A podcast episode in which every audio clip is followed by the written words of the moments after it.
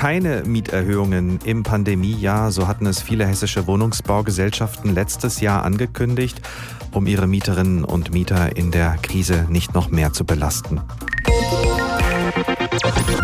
Diese Krise, das wissen wir alle, ist noch lange nicht überstanden, aber jetzt kommen doch wieder die ersten deutlichen Mieterhöhungen und es gibt deutliche Kritik von Mieterschutzvereinen daran. Rebecca Diekmann hat das Thema für uns recherchiert. Äh, welche Mieter trifft es denn? Also es gibt kein zentrales Register für sowas, aber wir gehen davon aus, dass es tausende Mieter in Hessen trifft. Zum Beispiel Mieter bei der Nassauischen Heimstätte Wohnstadt, kurz NHW. Das ist Hessens größte Wohnungsbaugesellschaft mit rund 60.000 Wohnungen. Und da ist jeder zehnte Mieter betroffen von Erhöhungen zwischen drei und 15 Prozent. Die NHW erhöht die Mieten in 50 Städten, überwiegend in Frankfurt, Kassel, Darmstadt und Wiesbaden. Und auch die Wohnbau in Gießen und die ABG in Frankfurt haben jetzt schon wieder Mieten erhöht.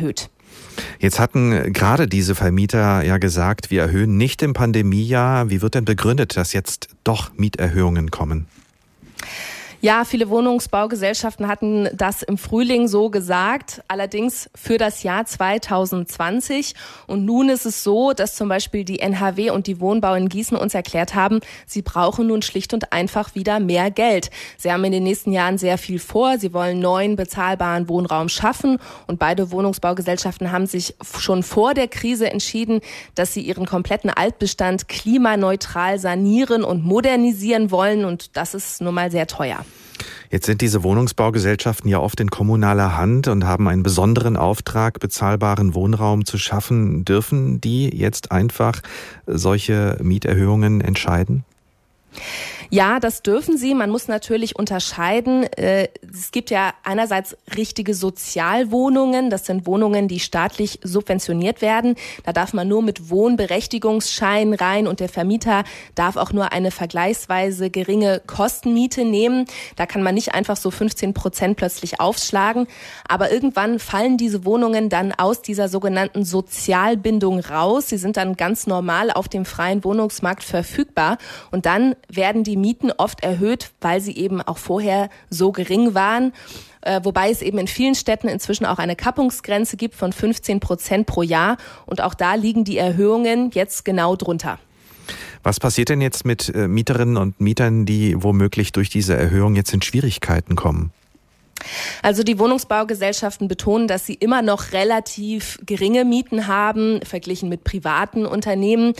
Und wer weiterhin unter einer gewissen Einkommensgrenze liegt, der muss auch nur maximal drei Prozent mehr zahlen, verteilt auf die nächsten drei Jahre.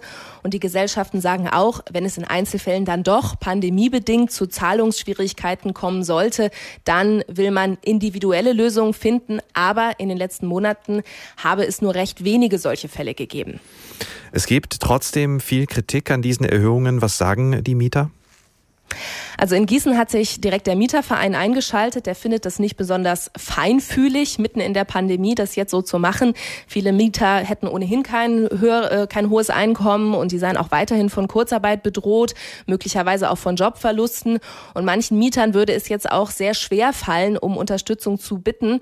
Und da fragt man sich jetzt vor allem, warum hat man denn jetzt nicht noch wenigstens dieses Jahr abgewartet?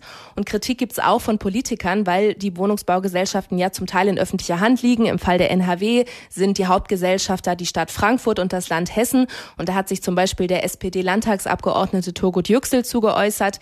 Der findet diese Mieterhöhungen von Seiten eines sozial ausgerichteten Unternehmens mitten in der Pandemie jetzt nicht zu verantworten. Und eben geht's da auch nicht nur um die Geringverdiener, sondern auch um viele Menschen mit mittlerem Einkommen, die ja auch immer mehr Schwierigkeiten haben, bezahlbaren Wohnraum zu finden.